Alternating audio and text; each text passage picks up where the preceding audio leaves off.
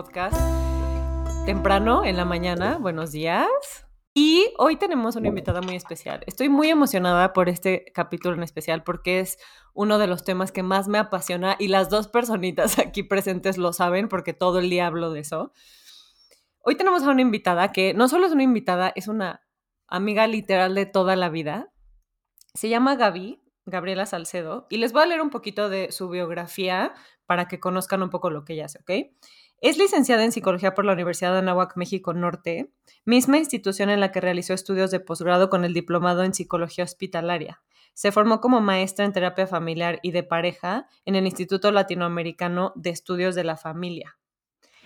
Y algo de lo que también tenemos que hablar, Gaby, porque lo veo aquí en tu, en tu bio, es, eh, te has dedicado muchísimo a la parte clínica.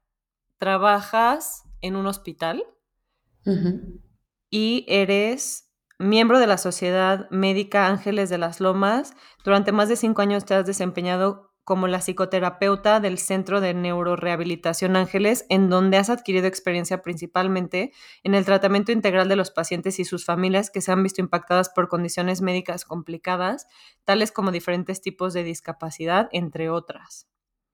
Actualmente atiendes en consulta privada a familias, personas y parejas que requieren apoyo psicoterapéutico y continúas coadyuvando en la atención y tratamiento de pacientes y sus familias que se encuentran hospitalizados. ¡Qué cañón! Se me hace súper, súper interesante trabajar en hospitales. Y tengo aquí una doctora y una psicóloga clínica, entonces ustedes me dirán lo interesante. Siempre fue como, cada vez que voy a un hospital lo disfruto muchísimo y la gente lo encuentra como súper raro. Y yo es que me encantan los hospitales. O sea, algo tienen que, no sé.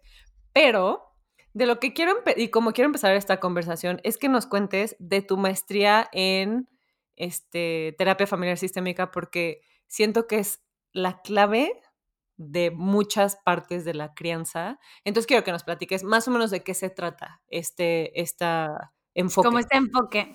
Ajá. Creo que no, o sea, no podría empezar como a contarles un poco de cómo me fui acercando a esto, porque, o sea, saltándome como las crisis existenciales de cuando había que tomar decisiones, ¿no? O sea, desde muy chiquita me di cuenta, o sea, chiquita, chiquita, por situaciones de vida, que a mí todo el tema de atención a, a, alguien, o sea, un hospital, una terapia, un lo que fuera, me llamaba mucho la atención.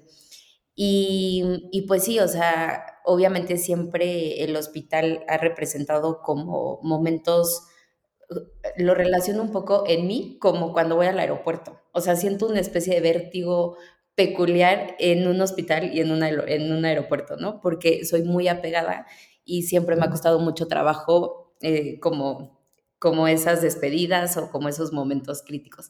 Sin embargo, sí, o sea, siempre me di cuenta que, que como que era un lugar como muy rico en muchas cosas. Entonces, eh, pues siempre pensé que a lo mejor iba a estudiar medicina, me metí al propedéutico de medicina en lo que decidía si sí o si no, y en el camino como que yo sabía que más bien me gustaba como la atención, sí, como la salud emocional, ¿no? O sea, una, algo que me, que creo que me ha caracterizado en los tratamientos es que me salta constantemente como lo que falta, ¿no? O sea, como que voy pensando en el engranaje de cómo va, cómo va funcionando la cosa y luego digo, pero falta humor, ¿no? O sea, y, que creo que eso es algo que, que falta hoy en la crianza y que por eso em, no me podía como despegar de, yo decía, ok, a ver, estamos en un hospital, evidentemente no le están pasando bien, este, pero pues no podemos dejar de utilizar el mecanismo para afrontar esta situación eh, por excelencia de un mexicano, ¿no? Que es el humor y como cositas así que yo me iba dando cuenta que, que, no, que no había y que hoy lo veo en la crianza. O sea, yo sí creo que algo que me ha saltado es este, esta parte de, de decir, claro, pues, o sea, de por sí es un trabajal lo que están haciendo eh, en la crianza. Y luego la recarga de energía, por supuesto, idealmente tendría que ver pues con que te apoyes en las redes de apoyo, por supuesto, la familia como, como sistema principal. Em, pero también pienso que qué difícil no recargar desde ese lugar que por lo menos para mí es tan importante, de divertirse en la crianza. ¿no? Este, y, y, entonces como que ese tipo de cositas me iban pasando, como que yo decía, no, aquí falta esto, aquí falta esto. Entonces, eh, a mí lo que me faltaba en un inicio, en un hospital, era esa parte como pues, de más cercanía con el paciente, este, pues no solamente concentrarme como en el cuerpo, finalmente me cambio a psicología y desde que metí las materias pues eran totalmente clínicas, o sea, mi enfoque siempre fue clínico y pues me empezó a apasionar todavía más este, el tema de la psiquiatría y de la neuropsicología y de, o sea, seguía como en la misma línea. Entonces hice mis prácticas profesionales en el psiquiátrico del Hospital Español, me encantó y volví a entrar en crisis de, tenía que estudiar psiquiatría, no sé qué, o sea, todo el tiempo ha sido como de, este, de si voy a encontrar como todo eso, ¿no? Eh, termino eso y empecé a hacer mi servicio social en el Centro de Neurorehabilitación que tiene Grupo Ángeles.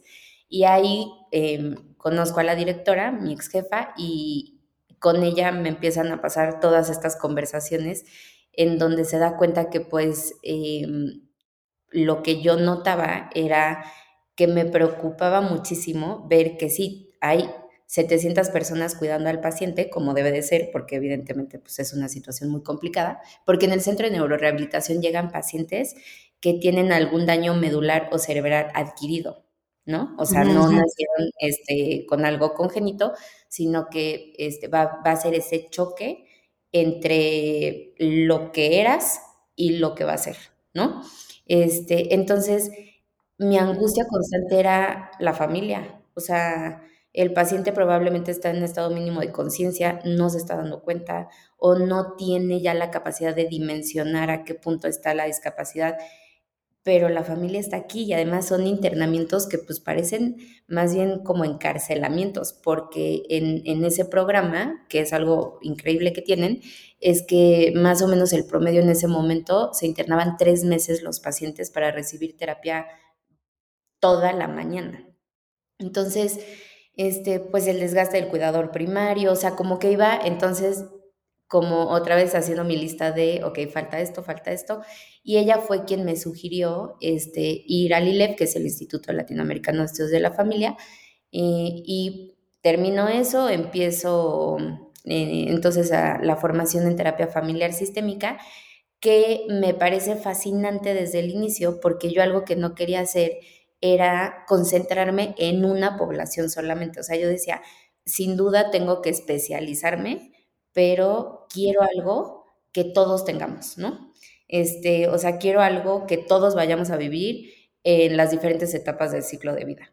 Y pues obviamente entonces la familia, pues todos venimos de una familia, este, todos vamos a construir una familia y claro. pues bueno, llevo a lo sistémico, ¿no? Ibas a decir algo. Qué voy a hacer una pregunta que a lo mejor se sale un poquito del scope, pero ¿cuánto tiempo tienen los hospitales implementando como esta, esta rehabilitación en donde se incluya a la eh, familia? La salud mental, pues sí, la salud mental del paciente y de la familia, porque yo no lo vi, ¿eh? O sea, sí quiero hacer aquí un highlight.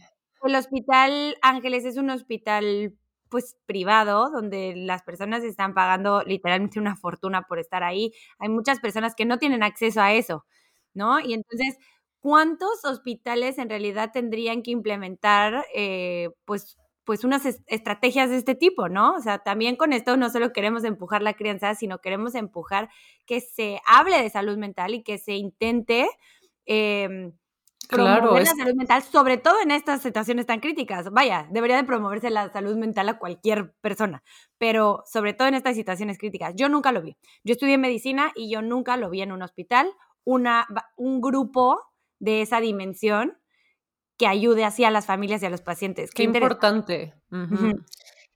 No, sin duda, o sea, sí, y te digo que lo que a mí me frustraba era eso, como darme cuenta, yo me acuerdo que cuando terminé la maestría, Ah, porque además respondiendo a tu pregunta, pues sí es muy reciente, porque en México, o sea, la, la verdad es que sí, eh, en Estados Unidos, este, en muchos lugares de Europa, pero principalmente Estados Unidos tiene eh, como esta noción desde hace ya mucho tiempo eh, de la importancia de incorporar un equipo de salud mental y emocional en intervenciones hospitalarias.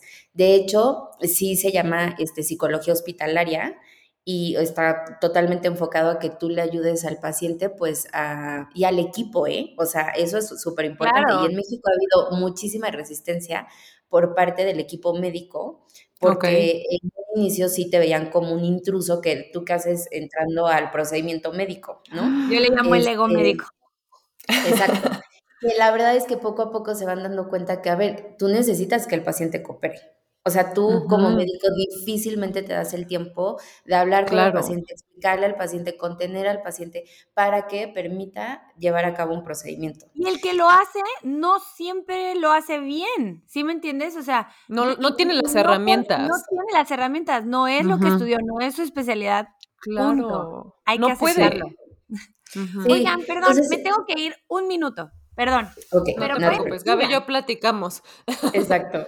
Este, sí, o sea, como que sí ha ido evolucionando, pero yo me acuerdo que yo, o sea, yo fui la primera generación de la NAWAC, del diploma de psicología hospitalaria, o sea, sí tiene relativamente poco claro. y ha ido evolucionando una vez que como que se metió a la mente de, o sea, como al, sí, como al ADN de los hospitales y... Es que vieron lo funcional que es, ya que ves que funciona, lo necesita, se vuelve una necesidad. Y yo creo que nos tardamos mucho en darnos cuenta. Sí, sí, sí, o sea, y es que acá entra una parte fundamental también de la terapia familiar sistémica, que ves en un hospital que es, por ejemplo, el sistema de creencias. O sea, tú tienes que considerar que esta familia viene con una religión, con pérdidas previas, eh, con situaciones que ya fueron traumáticas, con una dinámica. exacto, con una cierta dinámica que tienes que conocer porque si no el equipo médico no avanza, o sea, ¿por qué no deja que, haya transfusiones, no? Este, ¿por qué no quiere procedimientos como más invasivos? ¿O por qué a fuerza quiere cesárea cuando, perdón, parto cuando la recomendación es cesárea? O sea, si tú no entiendes todo el sistema de creencias, el, el diálogo y la psicoeducación que tú puedas hacer ahí para, para que cooperen, está muy complicado. Y ni tú les estás dando lo que ellos necesitan, ni, ni tampoco ellos a ti.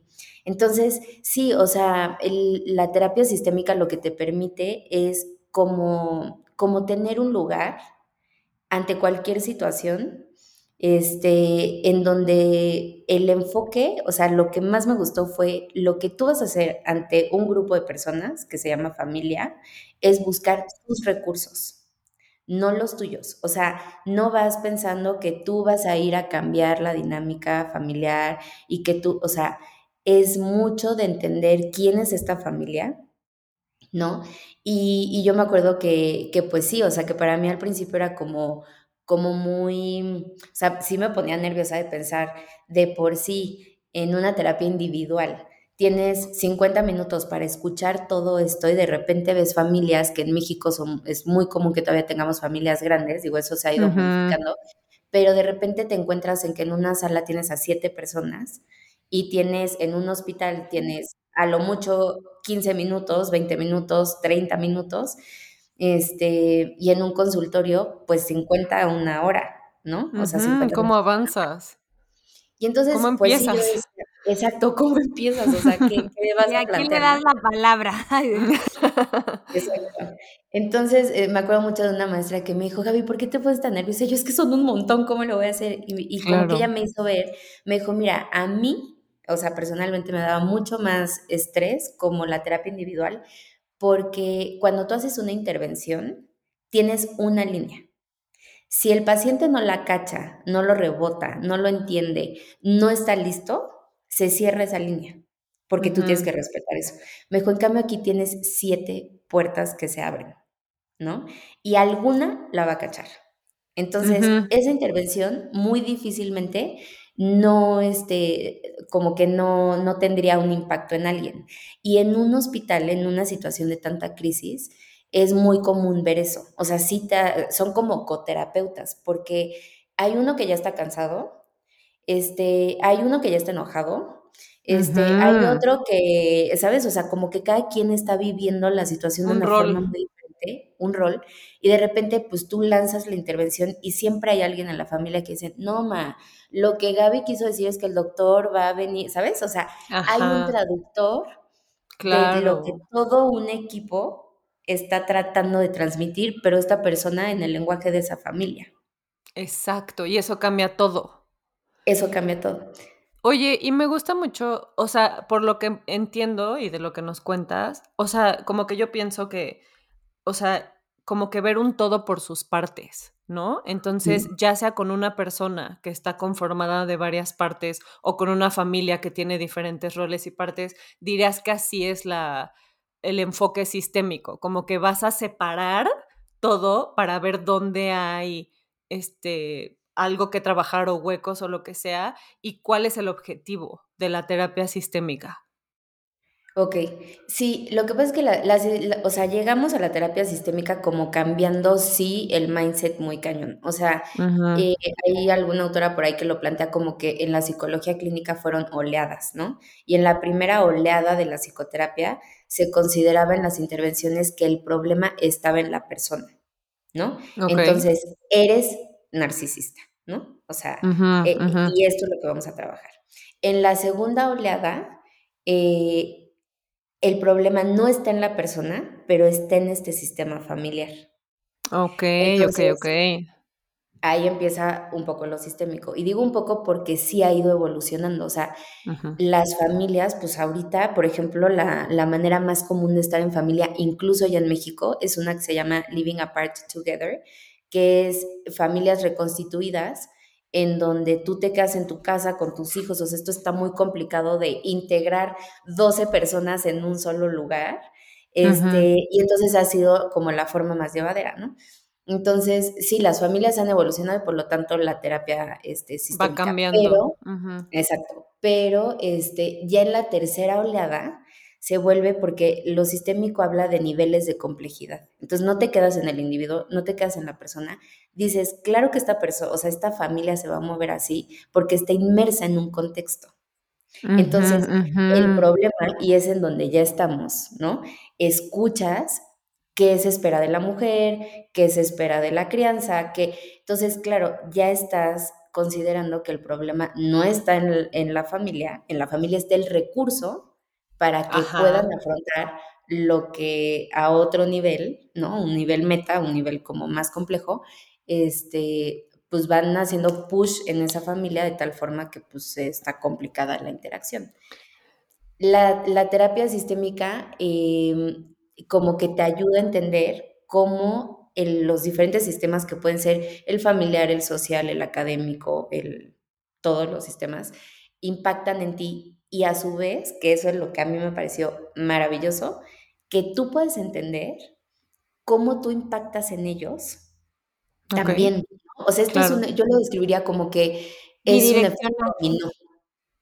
o sea, en la terapia pasa eso. No importa, muchas veces, y, a quien nos esté escuchando, como que creo que esto les puede servir, porque muchas veces la primera pregunta es, Gaby, me recomendaron contigo, pero no sé si ir contigo porque no sé qué tipo de terapia necesito. No sé si ir este, individual, si voy con mi esposo, si voy este, a terapia de pareja, ¿no? O sea, ¿por dónde arranco? Ajá, y entonces... Cuando entiendes que pues esto es un efecto dominó y que incluso muchas veces tengo a un miembro de la familia que sí es como el agente de cambio, o sea, gracias a esa persona que llega al consultorio, que su esposo no pudo, no quiso, que los adolescentes no quisieron participar en la terapia, este, no importa, porque con que haya una pieza que empiece a recibir un impacto diferente, va a pegar sí o sí en los diferentes miembros de la familia, ¿no? Entonces, el objetivo es mucho, Clau, como había un autor que decía esto, que independientemente del motivo de consulta, no importa si es una hospitalización, un divorcio, eh, migrar, no importa. Él dice que en realidad eh, el, verdadero motivo de sufrimiento es la rigidez.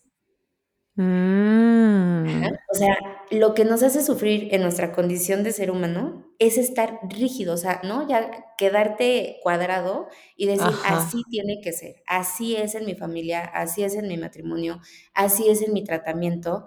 Y entonces, como no te puedes mover, pues la vas a pasar fatal porque estás nadando contra corriente eternamente, ¿no? Entonces, mucho la terapia eh, sistémica quiere eso, quiere como quitar la rigidez y más bien flexibilizar al sistema para que este sistema, que es un sistema vivo, porque hay evolución en los sistemas familiares, hasta pensando en ciclo de vida, ¿no? O sea, vas evolucionando. Entonces lo que quieres es que pueda entrar la información que necesitas y sacar la información que ya no les está ayudando como un poco, este, eso, lo que decías, o sea, quitar creencias que ya no se ajustan a tu estilo de vida, a tu forma de ser, traemos como mucho, y, y, también lo digo en el sistema familiar, pero también como estas creencias colectivas de muchas cosas, ejemplo, y me encanta hablar de esto también, el patriarcado y así, y justo eso, o sea, tener esa conciencia de que tú puedes ser el factor como que se cuestione todas estas creencias que traemos eso influye impresionantemente a la siguiente generación. Entonces, cuando estamos criando, estamos realmente rompiendo estas creencias porque decimos esto ya no nos queda. Y entonces le das la oportunidad a tus hijos y a la siguiente generación de quitarse eso y seguir trabajando en la medida de lo que pueden en lo que les toca. Y para, para nosotras, por eso este sistema está, nos queda tan bien, porque o sea, es como justo lo que nosotros siempre estamos hablando es eso, es como quitar, hacer espacio para lo nuevo y cuestionarnos absolutamente todo. Todo de nosotros, todo de la crianza, y creo que hacerlo en partes lo hace como muy fácil para una mamá o papá. Oye, ¿y sabes qué me, me, o sea, me hizo así como clic cerebral ahorita cuando dijiste que la terapia sistémica se trataba de no con tus recursos intentar cambiar al sistema, sino utilizar los recursos del sistema que ellos ya tienen para que ellos se arreglen, ¿no? Por decirlo así en un... ¿Lo dije bien? sí. Perfectamente bien. Sí. ¿Sabes por qué? Porque... o sea, lo que me hace clic a mí es decir, yo como mamá me siento un poco en tu lugar porque porque, o sea, intentamos, Clau y yo, dentro de esta crianza, no intentar nosotros pasar nuestras propias creencias al niño, sino utilizar las herramientas que él tiene como herramientas genuinas. ¿Me explico? O sea, como decir, el niño viene a este mundo como un ser independiente, un alma libre, en donde yo no tengo que sanar a través de él, en donde mis traumas no tienen que ser los, los, o sea, ¿cómo lo explico? Donde si a mí mi papá me dio nalgadas, yo decir, porque a mí me dieron nalgadas, yo no le voy a dar nalgadas. No. ¿Sí me explico? O sea, ni porque a mí no me dieron nalgadas, yo no le voy a dar nalgadas. Simplemente no ser, yo ser un ser completamente y aparte que ellos, como tú lo eres con tu, con, tu terapia. ¿Sí me explico? O sea, como que eso es lo que a mí me hizo un clic ahorita, decir. Pero, ¿qué cañón es? O sea, para mí ahora que justo así como lo dices y lo pienso en muchos ejemplos, digo, qué cañón, porque a mí me cuesta muchísimo separar eh, mis propias este, vivencias de, de niña Somos joven. humanos, es complicadísimo. Con Maya, o sea, yo, yo me, me, proyecto y me reflejo mucho en Maya. Claro. El otro día hubo un comentario familiar que me sacó de quicio hacia Maya y me y brinqué, pero como nunca en mi vida y dije, no estoy defendiendo a Maya me estoy defendiendo a mí, porque a mí nadie me defendió cuando me hicieron ese mismo comentario cuando era una niña. Y, está muy cañón separarte y verlo. Y por eso se me hace súper interesante este enfoque, porque influye muchísimo de dónde vienes, qué, qué o sea, yo cuando tomé terapia sistémica, eh, que te platiqué en su momento, Gaby, este, vimos mucho hacia arriba, pero generaciones arriba. Y yo decía, ¿qué tiene que ver mi abuela y mi abuelo? Ya sabes, todo, tienen que ver todo, porque hay un mensaje que se ha estado pasando hacia y que tú tienes. Y aunque te lo cuestionas, lo traes en, eh, como medio inconsciente. Claro, porque el verdadero reto es desaprender, no aprender. Aprender podemos de 700 maneras. El tema es desaprender. Pero algo que me parece muy importante comentarles, que yo creo que, eh, y puede ser como muy a título personal, yo sí creo que la vida se trata de sumar, no de restar. O sea, y que sí siento que eh, obviamente en esta necesidad de cambiarnos este chip y de tener más conciencia y de considerar al otro, porque me parece que son todo el tiempo, es considerar, pero ¿qué quiere el niño? ¿No? Este, pero, ¿no? O sea, como esta consideración en donde, claro, es que antes de validar, necesito verte y tú necesitas saber que yo te estoy viendo. Y eso es lo que nos va a, generar el vínculo, el que te sientas Conexión. ¿no? Exacto. Entonces, si nos regresamos así como por pasos, yo les diría, yo creo que sí hemos caído un poco como en decir adiós todo lo que, lo que nos heredaron en, en sistema de creencias, en valores, en, ¿no? Este, y, y de aquí tabula rasa y entonces todo blanco, exacto, ¿no? No se puede.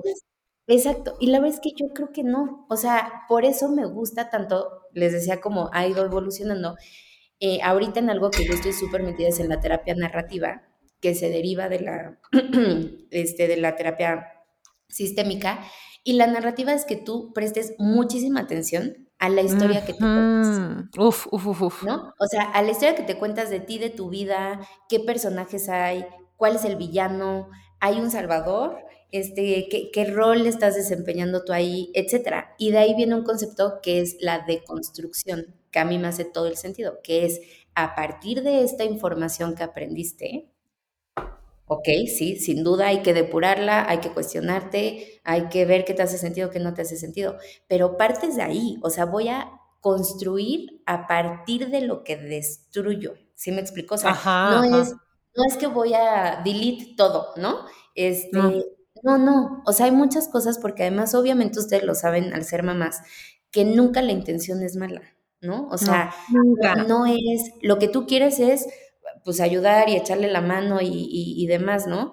Dar más herramientas. Claro, hay que tolerar mucho y por eso yo creo que mucho de lo que, de lo que pasa en la consulta es, es muy impactante ver cómo mi alrededor, mis amigas, este, las consultantes y demás, la maternidad trae un costal gigantesco y súper pesado que se llama culpa. ¿No? O sea, en cada etapa, en cada día, si te duermes, si no te duermes, si sales, si te quedas, este, o sea, parece una trampa, ¿no? Hagas lo que hagas, vas a sentir culpa. Entonces, yo creo que tiene que ver con esto que ustedes están identificando. Cuando te conectas con culpa es porque inconscientemente tiene que ver que tú sabes que, que no se trata de esa personita, ¿no? O sea, que es algo tuyo y que como es algo tuyo y, como que un poco yo se los explico a mis pacientes como que en las familias pasa mucho esto, como que es una papa caliente que yo necesito que alguien cache, ¿no? O sea, es algo ya tan intolerable para mí, este comentario, este, e, estas cosas que es como alguien cáchelo y entonces se genera una sensación de culpa porque estás proyectando, porque no, no, estás asumiendo lo que te toca, porque no estás respetando la autonomía del otro. Este, entonces yo creo que mucho de lo que les puede ayudar a quien esté escuchando para, aunque no lleven un proceso psicoterapéutico como tal, que obviamente siempre será este, la invitación, ¿no? Porque creo que es demasiado.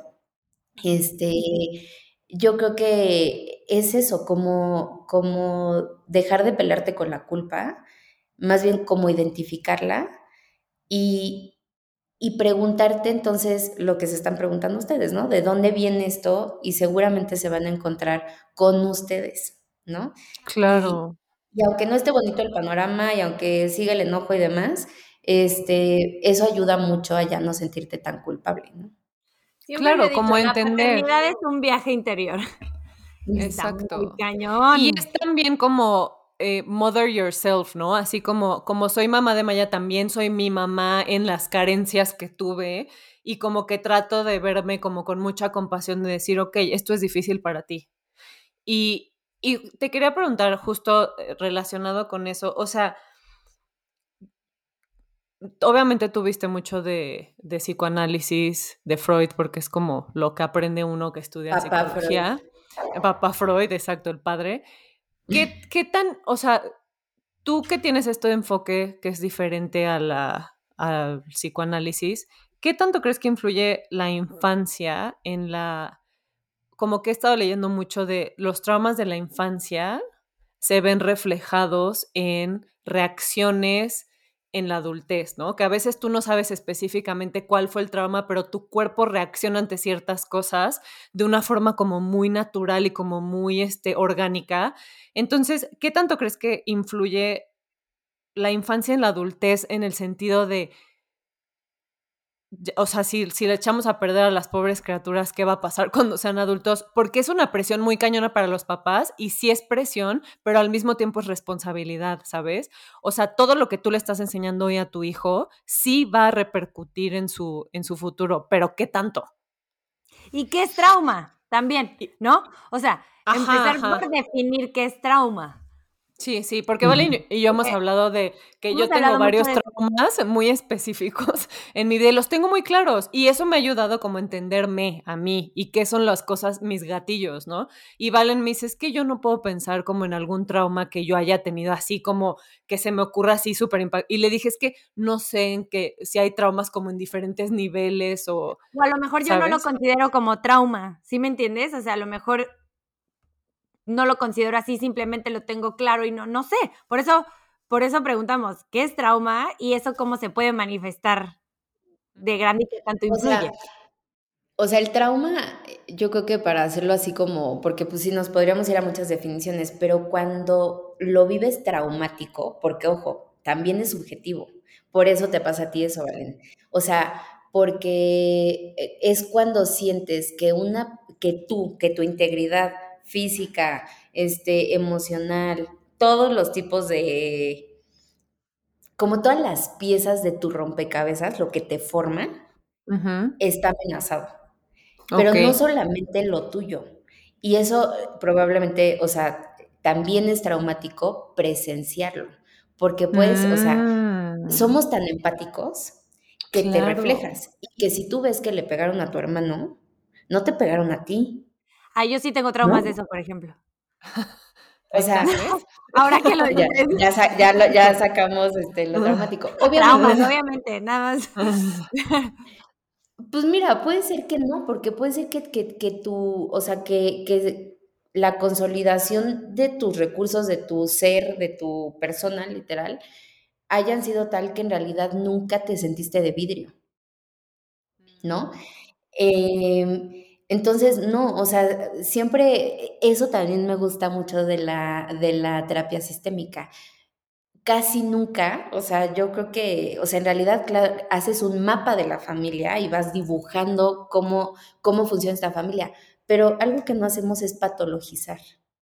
O sea, no buscamos que a fuerza haya una patología, ¿no? Este, no, no buscamos como este trauma, o sea, más bien claro, todos hemos vivido idealmente, porque además es como vas desarrollando este, tus mecanismos de defensa, tus mecanismos de afrontamiento. O sea, ante la crisis es cuando creces, sin duda, lo sabemos, ¿no? Claro. Pero, pero el, trauma es eso, cuando, cuando te vives de vidrio, o sea, dices, me, me, voy a romper, o sea, voy a desaparecer, o esta persona va a desaparecer, este, que ahí tiene ya más que ver con el vínculo, ¿no? Se pueden ir desarrollando vínculos ansiosos eh, por diferentes situaciones que viviste en la infancia, que respondiendo a tu pregunta, 100%, o sea, claro que influye lo que se ha visto ya desde el humanismo, o sea, desde que evolucionó el psicoanálisis a, cognitivo-conductual a humanismo, o sea, ya desde esa corriente dijeron, a ver, no, espérate, o sea, claro que impacta, pero no te define. ándale, eso es súper importante. Sí, va a tener una, un impacto en ti, sin duda, pero pues también eres una persona pensante, también eres una persona que vas a seguir creciendo, también eres una persona que vas a ir exactamente aprendiendo las experiencias y por lo tanto vas a poder desaprender. Va a costar un montón de trabajo, este, pero puedes ir como respondiendo diferente que incluso generaciones. Entonces, no estás definido. O sea, sí, sí vas a. Yo te diría que en donde creo que más impacta eh, lo que pasa en la infancia es el tipo de apego que vas desarrollando. O sea, todo esto que tiene que ver con vínculo y apego. Nos vuela la mente. Este, nos encanta, nos encanta. A mí también. La teoría de vínculo para mí es también súper. Y es un apego que creas en los primeros años de tu vida. ¿Y es, muy en las circunstancias en las que creces? Sí, porque a ver, hay que, hay que regresarnos al segundo 00 de vida, en donde sales al mundo y te vinculas, o sea, te vas apegando, vas desarrollando vínculo y apego, este, porque necesitas. Claro. o sea, ante la necesidad es que tú volteas a ver en dónde estoy y con quién estoy. Porque si yo fuera totalmente autosuficiente, si yo pudiera ser un ser aislado, no tendría por qué conectarme con el entorno. Claro. Entonces nace un chiquitín, necesita absolutamente todo, y, este, y entonces las figuras primarias, que son generalmente en una familia tradicional, mamá y papá, principalmente mamá, este, es quien te va a dar información de a qué mundo llegaste. Entonces tú necesitas. Cañón. Ves, este, dices, necesito todo, ¿no? Y entonces, ¿hubo o no hubo alguien que detectó tu necesidad? ¿Cuánto tiempo tardó en responder? ¿Cómo te transmitió eh, toda esa información? Entonces, entiendes al mundo con ciertas características. Si tú entendiste desde, muy chiquito que el mundo es amenazante, te vas a vincular desde ese lugar, desde un lugar en donde, pues yo no sé, por ejemplo, un vínculo ansioso, pues es un vínculo en donde a lo mejor, no sé, pongamos este, el ejemplo de que la mamá tuvo depresión postparto, ¿no?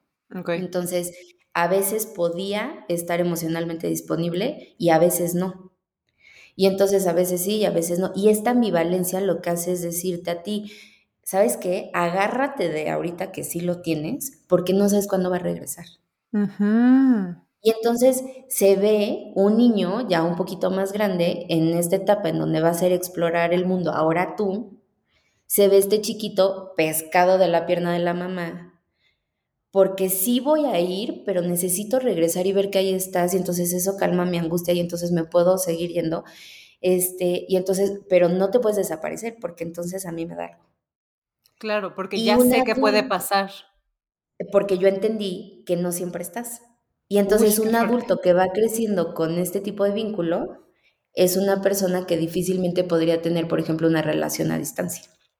Mm, porque yo necesito verte, o sea, yo necesito que me hables, que me mandes un mensaje, que me des señales de humo, este, algo, porque si no empieza mi ansiedad de, decir... Porque lo traigo automatizado, o sea, es parte como de mí. Como todo está conectado. Qué cañón. Y, por ejemplo, eh, justo estaba leyendo esto de los apegos. ¿Cuál sería? O sea, hay como apego como evasivo, ansioso, y hay el apego seguro.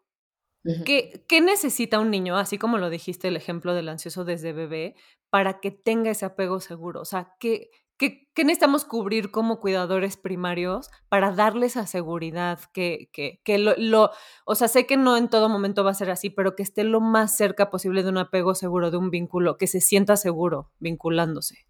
O sea, sabemos que no hay una receta, pero ¿qué le podemos decir a las personas que nos escuchan? ¿Me explico? O sea, yo, yo, creo que para que un vínculo se vaya desarrollando seguro, eh, es muy importante esto que decíamos de que haya esa mirada, literal y metafóricamente, en donde yo te estoy retroalimentando, que te estoy viendo. Porque nosotros como personas y cualquier ser, o sea, incluso un animal, una mascota, necesita recibir esa mirada para, para entender que aquí estás y que eres alguien en este mundo. Entonces, si tú te das la oportunidad de, ver y después de empezar esa interacción en donde hay una ida y vuelta de información, o sea, por ejemplo, esto que hace la crianza respetuosa es conversar, o sea, es, preguntar, ¿tú qué quieres? ¿Tú qué opinas? ¿Rojo o, verde tu suéter? ¿No? Este, o sea, esta autonomía que le vas dando, en donde además yo complementaría con que pase lo que pase, no se condiciona el vínculo. Es decir, esto, esto, estas frasecitas como las que decías al principio, Claude, este, ándale, a ver, sé niño bueno, este, arregla tu cuarto porque si no ya no te voy a querer. O dile a papá este, que vayamos de vacaciones porque si no, este, niño malo y entonces ya no te quiero. Sí, o si eres grosero, no, no me hables. O si estás enojado, vete para allá. Es como, es, humano. Súper famoso. Y voy a meter aquí ejemplos ya súper reales y prácticos. Va a venir por ti el policía de niños. es que de verdad me muero, me muero. Lo acabo de escuchar de una persona cercana. O sea, no crean que, o sea, yo dije, ¿quién hace eso? Y de repente lo exentos. En una, o sea, en una mesa de conocidos con niños conocidos y de verdad que lo escuché y casi me desmayo. O sea, si no te comes eso, además condicionándolo con la comida, que eso ya... Que aparte es otro pedo. Sí, pero condicionándolo con la comida de le voy a llamar con aplicación y todo, ¿eh? O sea, de le voy a llamar al policía que viene por ti. ¿Qué? y, y, aquí voy, voy a hacer la pregunta. O sea, a ver, yo tengo entendido que desde ese momento en el que nacemos, como tú dijiste, Gaby, tu mamá generalmente se vuelve eh, tu seguridad, ¿no? Tu, zona segura. Esa persona es la persona que te va a proteger en un mundo que es eh, donde tú te sientes vulnerable desde que nacemos. El miedo más grande que tiene un niño es alejarse de esa persona, ¿cierto? Porque es su zona segura desde que nació. ¿Qué tanto impacto puede tener que una mamá amenace con estas cosas que estamos diciendo? Una mamá o un papá amenacemos a un niño con, e, con te voy a, me voy a ir, ¿no? Me voy a ir, te voy a dejar. Estás en el parque, no vienes, me voy, adiós, y me subo al coche. Esta, ¿Sí me explico? O sea, es, no las hicieron a nosotros, ¿eh? No juzgo a nadie. A mí me dijeron, ahí te quedas.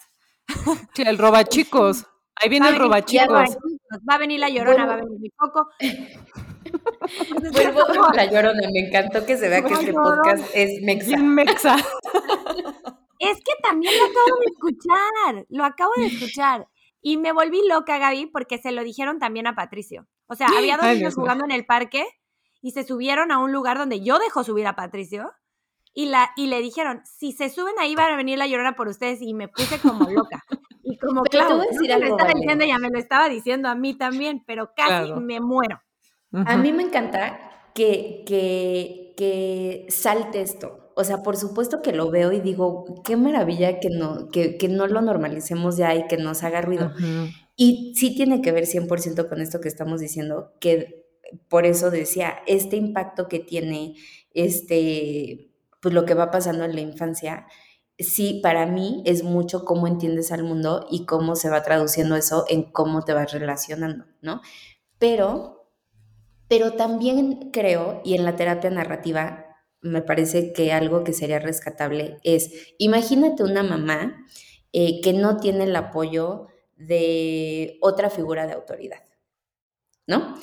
Este, en donde pues no tiene a su familia porque se fueron a no sé dónde, este, en donde está separada, en donde no tiene a nadie, ¿no? Aparentemente, porque en la terapia narrativa buscaríamos quién. quién una figura. Exacto. Pero una figura de autoridad que no es, no digo que esté bien, o sea, quiero recalcar que no, no estoy diciendo palomita y no, no pasa nada, no, sí pasa, o sea, hay que asumir la responsabilidad, pero también es cierto que no necesariamente Patricio se va a traumar por haber incluido en esa conversación otra figura de autoridad, claro, como el Ok. Entonces, sí, sin duda, esta mamá, si tiene más recursos, ¿no? Este, si, si está en otra situación de vida, bueno, idealmente no tendría que recurrir al policía de niños. Claro. Pero tenemos que entender la situación de la mamá y nuevamente no satanizar, ni tampoco como pensar que, o sea, ok, Patricio recibe eso, pero si a un niño que tiene esta mamá y que tiene este papá, el policía de niños le da lo mismo. No le hace sentido. O sea, la llorona que por él.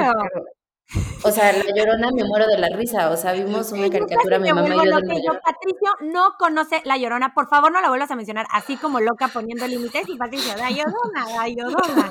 La llorona, llorona, mamá. Y yo. Pero, claro. es cierto lo que dices de si él ya tiene, Pato, en ejemplo, tiene este vínculo seguro, afectivo, en el que ha estado trabajando su mamá y su papá, tanto desde el principio, cuando llegue este factor externo, no solamente no va a causar un impacto, hasta lo va a hacer cuestionar y decir, esto no me, no me hace sentido en mi formación como lógica de cómo es el amor, cómo es la protección, ¿no? Como que siento que son las bases justamente que tú le estás dando para que el mundo de afuera que va a decirle muchas cosas como que le peguen de una forma más consciente, como más objetiva. Exacto, porque como los tiene a ustedes, va a regresar y va a decir, oye, Ma, ¿quién es la llorona? ¿No? O sea, o de, o de dónde viene. Y entonces ya tú haces maravillas con esa información. Dices, es un personaje que en México se conoce por, ¿no? Y entonces ya es parte de su cultura. O sea, lo que les quiero decir es, no pueden estar o sea, obviamente, Así. y sobre todo en una etapa temprana, este, por supuesto que hay que estar súper pilas y súper presentes y súper todo, ¿no? Pero están dentro de una sociedad, de, de un entorno mucho más complejo. Entonces, lo, lo, importante acá es cuidar lo que hay en casa, o sea, todo esto que va, que va a salir, y él va a regresar a preguntar.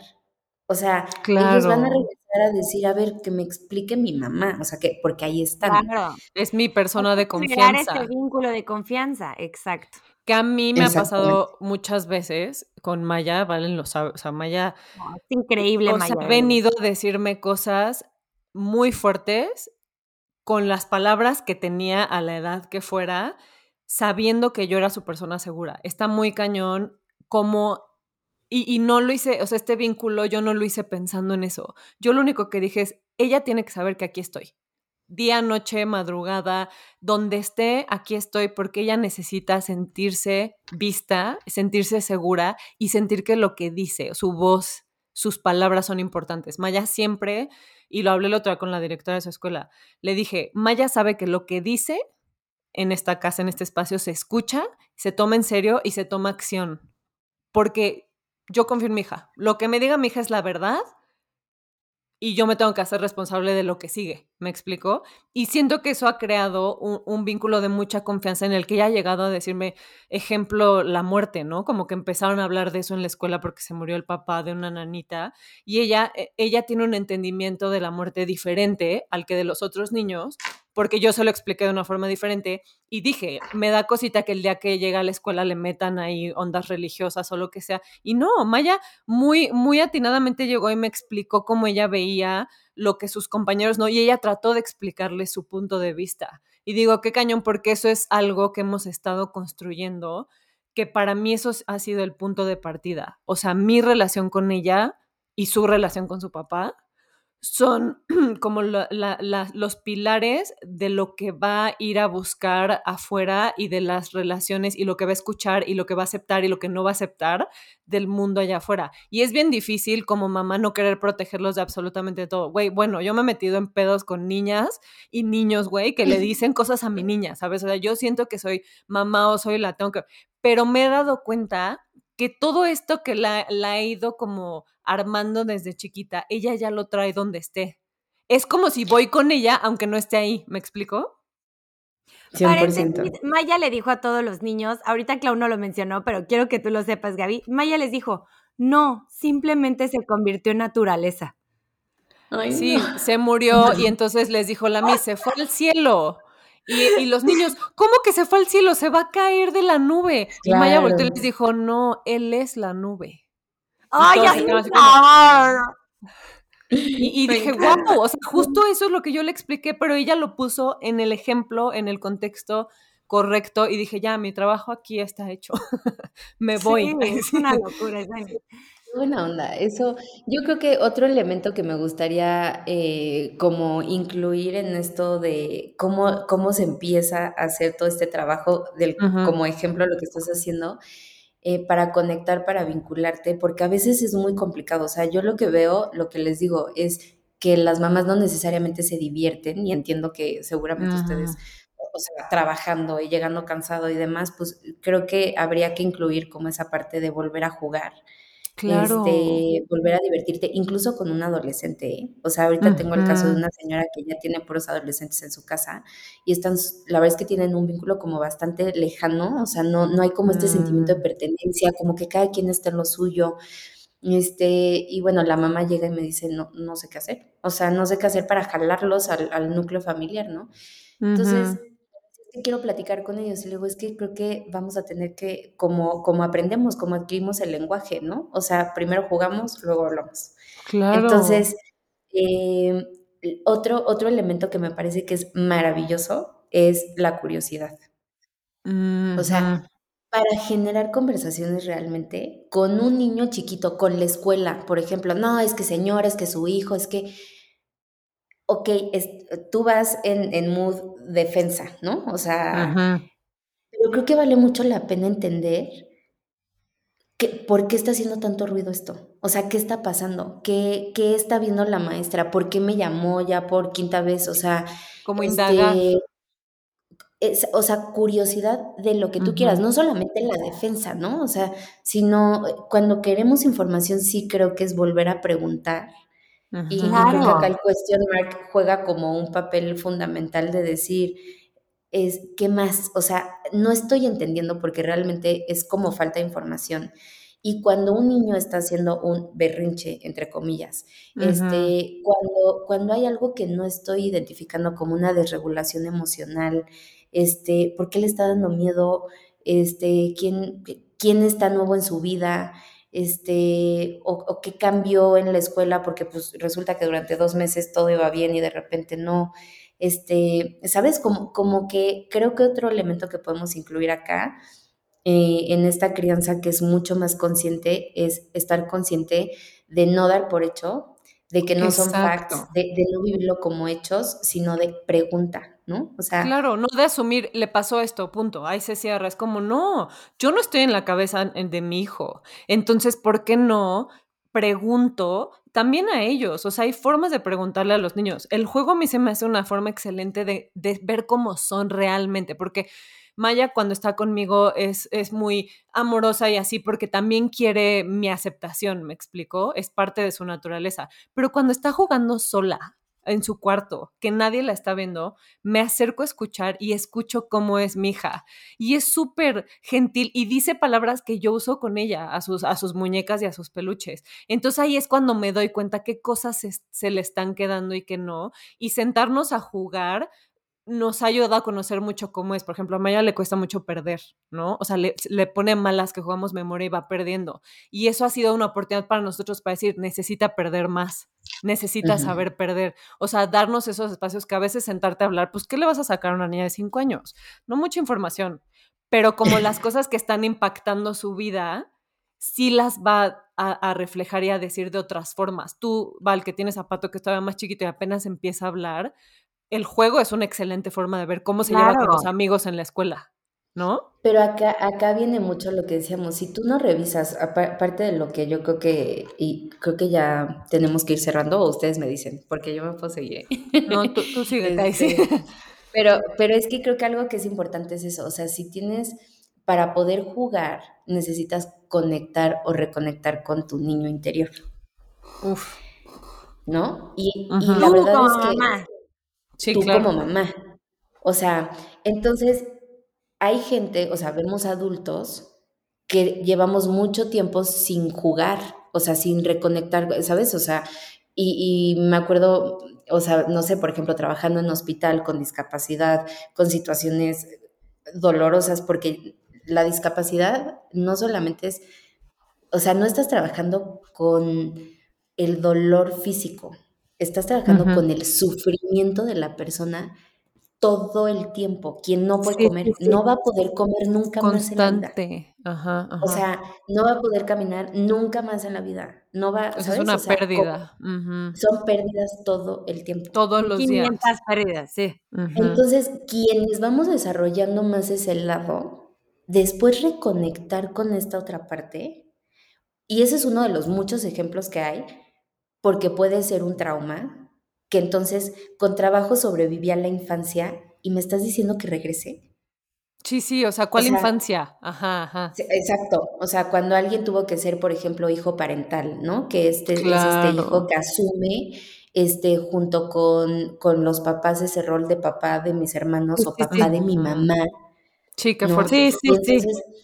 Y entonces yo creo que por eso vale tanto la pena que sí, pues vayas a terapia, que revises cómo está esa parte tuya, que sea más llevadero, menos amenazante, este, esa reconexión y habrá y está bien, mamás, que no, no necesariamente te tienes, si no es tu estilo, si no es lo que te gusta, si no es en donde vas a ser feliz, no te tienes que tirar tampoco a hacer estrellitas en la arena. exacto, exacto.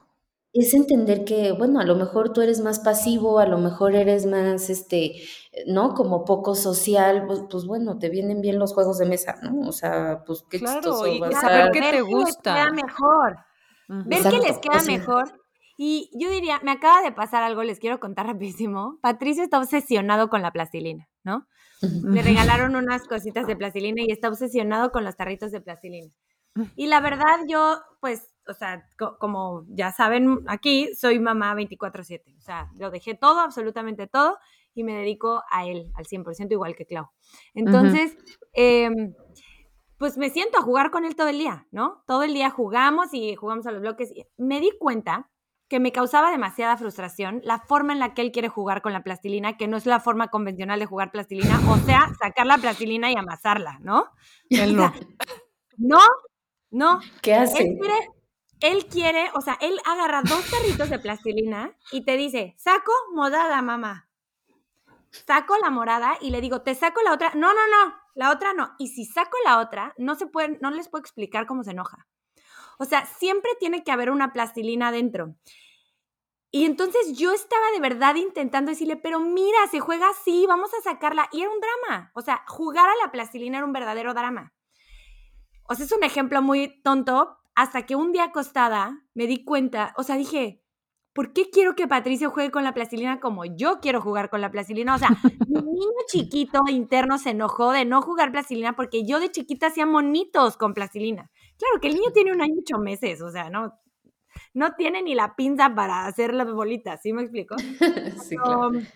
pero, o sea, nada más para terminar este ejemplo es, de verdad estar conscientes todo el tiempo de ese niño interior, disfrutarlo y al mismo tiempo dejar ir y dejar a tu hijo jugar como quiere jugar. Ahora es muy feliz, le saca una plastilina, la mete, o sea, agarra la bola, la vuelve a meter y saca la otra y así, y así podemos estar una hora. Sacando y, justo ese ejemplo es muy claro de lo que hablaba Gaby al principio, de la rigidez, ¿no? Tenemos como una idea de cómo tienen que ser las cosas y cuando nos volvemos flexibles y decimos, bueno, por ejemplo, yo no soy mucho de jugar, a mí me gusta sentarme con Maya a pintar. Me encanta pintar y arte, todo lo que tenga que ver con hacer cosas y como artes plásticas, me gusta mucho. Y es donde nos conectamos.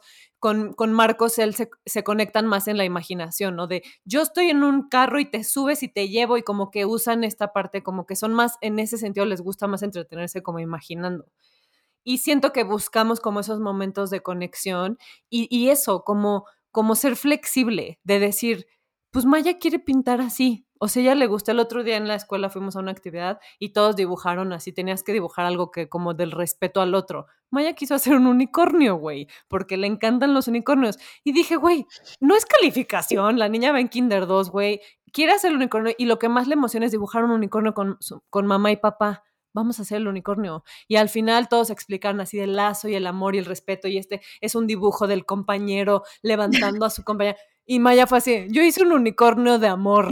O sea, esa fue, y dije, güey, es eso, o sea, ¿por qué tenemos que ser o, tener como esa rigidez y ese control cuando ellos nos están enseñando a nosotros a ser flexibles, a probar, a ser curiosos? ¿No? Y volvemos a lo mismo, a lo que siempre empezamos y terminamos nuestros podcasts, Clau y yo, se llama conciencia.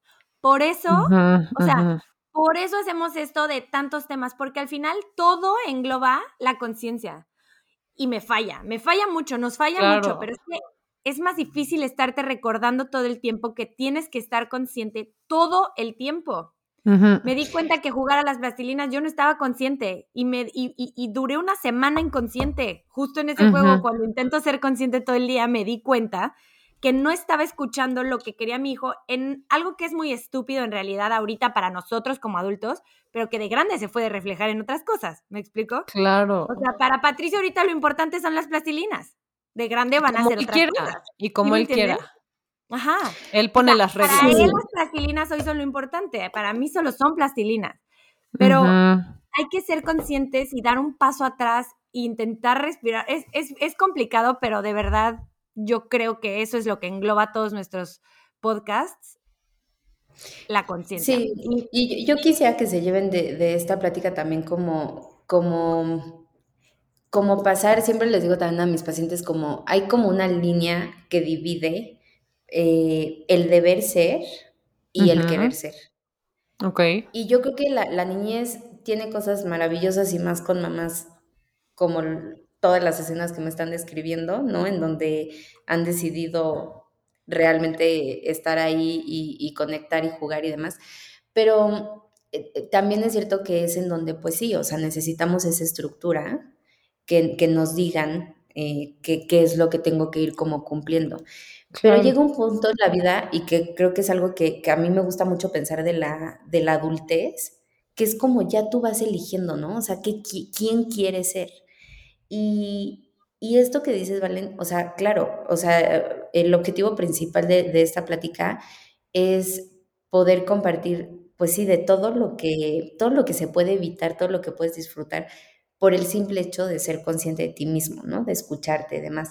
Pero no quisiera que se lleven esta imagen de la maternidad de que solo es chamba, de que no te puedes descuidar un segundo, de que las 24 horas del día tienes que estar consciente, de, porque la conciencia es un proceso mental, o sea, es un proceso cognitivo, te tienes que concentrar en concentrarte y es agotador. Entonces, yo, yo les diría, o sea, más bien justo, ¿no? Como apostándole a confiar en tu sistema, en tus propios recursos. Si las cosas van bien, si tu hija está sonriendo, si tú la estás pasando bien, si estás tranquila, este, si la dinámica va funcionando, tranquila, o sea, no tienes más que revisar, lo estás haciendo bien, ¿no? Y si algo empieza a saltar, ok, asómate, que para mí esa es la imagen de conciencia. Yo me imagino en mi casa de chiquita, la cocina era como, como estas que se abren como de cantina, no sé cómo decirlo. Y en medio había un círculo, ¿no? Este, entonces te asomabas a la cocina. Y como camarote, ¿no? Un poco. Y, y yo me imagino la conciencia así, como que te puedas asomar y decir, Gaby, Esto vale la pena. La estás ¿no? O sea, entonces tener esa conversación contigo, o sea, si es salirte. Claro. Coordinarte y decir, ok, sí, tienes razón, ¿no? Este, va para atrás y va de nuevo. Este, entonces, yo, yo creo que eso, o sea, si te salta algo, cuestiónalo, si, si, te, si algo no está funcionando, si no estás tranquila, si no estás contenta, habrá cosas que tengas que modificar este, y, humanizarte un poco, ¿no? Decir, güey, la voy a cagar. O sea, a mí me pasa con Maya. Hay días que digo, güey, hice exactamente lo que no tenía que hacer. Pero eso es una oportunidad para que ella aprenda, porque a ella le sirve mucho que, que sus papás la caguen, la neta, porque le enseña que somos humanos. Y a mí me enseña a decir, güey, así pasa. O sea, no, no, no todo es perfecto al revés. Creo que entre más la caguemos, más oportunidad hay como de asomarnos y decir, ok, ya sé por qué la estoy cagando, o sea, sé de dónde viene, como que nos ayuda a entendernos más y los ayuda a ellos también ser muy flexibles. Yo creo que si algo quiero que tenga Maya es, es flexibilidad de decir, estoy aquí para adaptarme, nada es seguro, o sea, como ser parte de la incertidumbre y que yo pueda ser yo en, esta incertidumbre y, que pueda sentirme como soy. Y creo que eso es como una seguridad interna que vas haciendo y no te agarras de las cosas exteriores, que creo que nosotros crecimos un poco más así, ¿no? Como, como viendo de dónde te detienes. Y, y eso, o sea, estarla cagando y estar consciente de que la vas a estar cagando y que esa es la curva de aprendizaje para ti, para tus hijos. Es, eh, va de la mano, va de la mano con ser mamá o papá. Oye, yo creo que es... Perdón. Sí, dime. No, no, dime. No, nada más, o sea, yo iba a decir que para cerrar, una vez Clau me dijo algo que a mí se me quedó muy grabado, que, no, o sea, no sé si tú como quieras armar un cierre alrededor de eso y decirnos si sí o si no, pero que a un niño, un, o sea, su, su sistema principal, que es generalmente mamá y papá o mamá, pero el sistema o cuidador primario que tenga, la la tarea principal es darle fichas, ¿no? O sea, Clau, me encantaba como Clau me lo explicaba, que es como darle fichas, darle fichas de amor, de seguridad, de estar presente, de ser visto, porque eventualmente en la vida alguien se las va a quitar y de grande tiene que tener las suficientes fichas, ¿no? Entre comillas, obviamente es una analogía, para, para poder vivir como lo mejor que se pueda. Entonces, es como una analogía que a mí me encanta, y cada vez yo digo, esto es una ficha, esto es una ficha para Patricia, esto es una ficha para Patricia, esto es una ficha para Patricia. Y esto me lo dijo Clau, ¿eh? en una plática, les digo, de las del teléfono. De las de teléfono. Y para mí esas fichas significan como autoestima, como seguridad de aquí te vamos a dar y te vamos a echar porras y te vamos a conectar. amor, eres visto. Exacto, eres este importante. Es que, ¿sabes que Yo, o sea, en esta analogía pensaría que, que sí, sin duda creo que representa muy bien lo que es poder proveer de recursos, ajá, ¿no? Eh, pero lo maravilloso y por lo que se cuecen aparte estas fichas es que son fichas que no, que nadie te quita. O sea, que ya que las tienes. Hasta se me puso la piel chinita. A mí también, a mí también. O sea, ya, ya que tienes autoestima, digo, entiendo que no, no es como que ya te la doy hecha. O sea, te doy la materia prima y lo vamos a ir, Titular, ¿no? Este, como construyendo y tener cuidado de que no se te pase en el horno y de que, o sea, claro que, claro, como mucho cuidado y más en una saturación de información y de cosas tan complicadas que pasan en el mundo y que les llegan ya desde edades muy chiquitas. Este, pero más bien lo, lo increíble de alguien que tiene autoestima es que no te la quitan. O sea, ya que tienes un, vínculo seguro, un, a ti te digo, te pueden decir que la llorona te va a llevar y que no vas a volver a ver a tu mamá y tú, nada, será así. Ajá, eso no, este, no aplica. No es cierto, o sea, entonces yo creo que mm, sí hay que concentrarse como, como en que se pueda consolidar eso de tal forma que no sea algo que se amenace, volvemos al punto de, este, de que son cosas que claro que el niño va como interpretando. Eh, por ejemplo, cuando tu mamá está llorando, ¿no? Y entonces de chiquito dices, ¿qué, qué pasó? ¿No? Este, y entonces la mamá, no, no, nada, estoy perfecta, ¿no? Este, no pasó nada. Entonces, pues ahí va este, este doble mensaje que, que claro. los sistémicos se le llama, eh, que son mensajes, o sea, chequen el nombre, esquizofrenizantes. Porque, porque hacen que te dividas. Por lo enloquecedor que es la contradicción de entre lo que me estás diciendo y lo que yo estoy viendo. Claro. Entonces, cuando yo veo que papá y mamá se están peleando y escuché gritos y todo, y al otro día, ¿no? Sale el niño todo ansioso, todo. No, no, no, estamos bien, estamos perfectos, nos amamos, todo bien. O sea, es como, no es cierto. Entonces, esto que, que, que les quiero decir es, hay en una familia es todo el tiempo hay recursos. En cada miembro de la familia, a nivel de sistema, hay mucho que hacer. O sea, no, no nos, ya no me dio tiempo como de contarles todo lo que uno mapea para entender a la familia como, como estos pilares de la familia sobre lo que se construye, como son los roles, las jerarquías, la comunicación, las todo influye. Este, todo. O sea, yo creo que da para mucho. Este, pero bueno, Creo que principalmente es que, ustedes sepan que no importa por qué puerta vayan a entrar a este proceso de, poder reconocer los recursos de, sus, de su familia y de ustedes como mamás, ¿no? este, de sus niños. Creo que mucho de lo que yo quisiera ver más es que la maternidad fuera más divertida. No sé si eso existe y ustedes que son mamás, este, creo que son las personas indicadas para decirlo, eh, y que también tengan esta curiosidad de, qué más, o sea, ya no tanto catalogarlo como que si está mal y tan extremo de que si no eres feminista entonces eres traicionera de las mujeres y si no y si no eres tal entonces tal, yo creo que hay que como tratar de apegarnos un poco más en medio porque creo que va a ser y no identificarte con ni una ni la otra, ¿no? O sea, como que siento que cuando te identificas como ser la mamá perfecta, ahí es cuando ya todo, todo tiene que ser de cierta forma y tiene que haber cierto control. Sí. Sí. Bueno, yo aprendí muchísimo, Gaby. O sea, de verdad, qué impresión. o sea, qué padre, ¿no? Yo creo que es el podcast en el que más he aprendido. Este, dijiste muchas cosas que me cuestionaron mucho de lo que yo misma leo, ¿sabes? O sea, de, este, está increíble. Y, ay, hasta se me fue la idea, pero ahorita, ahorita te la digo. Pero qué impresión, aprendí muchísimo, de verdad. Qué bueno. Es que es una, forma, es un enfoque súper padre, como que siento que, y se lo platicaba cuando, cuando le dije que quería invitarte, le dije, es que es un enfoque tan tan fácil de entender y como me hace tanto sentido que digo, ¿por qué, ¿por qué no lo sabemos todos? O sea, ¿por qué no está en los libros de, de la SEP? Entenderíamos mucho mejor quiénes somos y creo que esta parte, lo que hablaste al principio de incluir la salud mental, me encanta que dijiste, me quise enfocar en la salud mental. Es que para mí, güey, la salud mental es todo. Si no hay salud mental, para mí no hay salud física no hay salud, o sea, empieza por la parte mental y emocional, la, la, desde que somos bebés. Y, y, como papás saber esto y darnos cuenta de esto son herramientas y recursos que nosotros podemos tener desde ahorita para criar a nuestros hijos. Y creo que son conversaciones que tenemos que seguir teniendo y que seguir compartiendo porque de aquí parte como el cambio y, la deconstrucción y, mejorarnos y sumar. Creo que sumar es justo de lo que se trata este, este podcast en general, de sumar y de crear más, más, más, más. Y lo que le sirva a quien le sirve, lo que no, no. Pero qué chingón que tengamos estas conversaciones, la neta.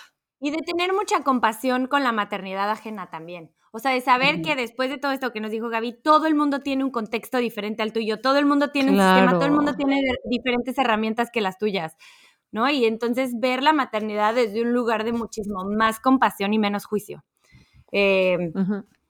Con todo y la llorona. Sí, yo creo que...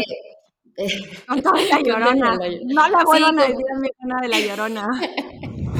Sí, yo creo que mucho es eso, que se sienta como más ligero, a lo mejor, tanto la vida como la relación no de pareja, como el equipo de padres, como la maternidad, ¿no? Este, y pues bueno, son conceptos como muy, muy básicos para entender un poco la antesala de todo lo que se puede trabajar en lo sistémico, porque si no, no, definitivamente no llegamos a lo que, a todo lo que dices, Clau, que es como muy digerible cuando hablas de qué rol desempeñas en tu familia. es que es súper interesante. Bueno, un montón de cosas y que sí tiene que ver desde niños, o sea, el triangular claro. el dile a tu papá que no sé qué, ¿no?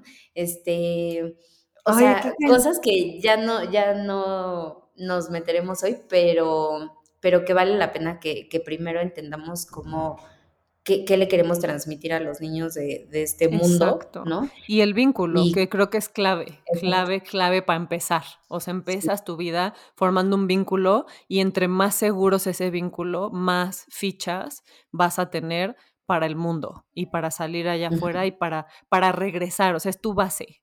Y creo que eso es muy buena forma de empezar, pero nos encantaría eh, en un futuro tener otra conversación contigo donde ya nos vayamos al sistema familiar. o sea, eso también a mí me apasiona hablar de estas cosas. Y creo que mucha gente, creo que es un tema así como que todos queremos saber más. Entonces, muchas gracias, Gaby. De verdad, gracias, gracias. gracias. Lo que haces a mí se me hace increíble. Lo que has logrado también está increíble. Y vamos a dejar aquí este, la, la bio completa de Gaby y su contacto y todo, porque aparte es terapeuta, entonces aprovechenla, aprovechenla y es un gran privilegio poder acceder a este tipo de, de terapias, pero si pueden y quieren, a la edad que sea, en el contexto que sea, creo que vale mucho la pena explorar eh, si, si tienen esa curiosidad más a fondo. Muchas gracias a ustedes, la pasé muy bien.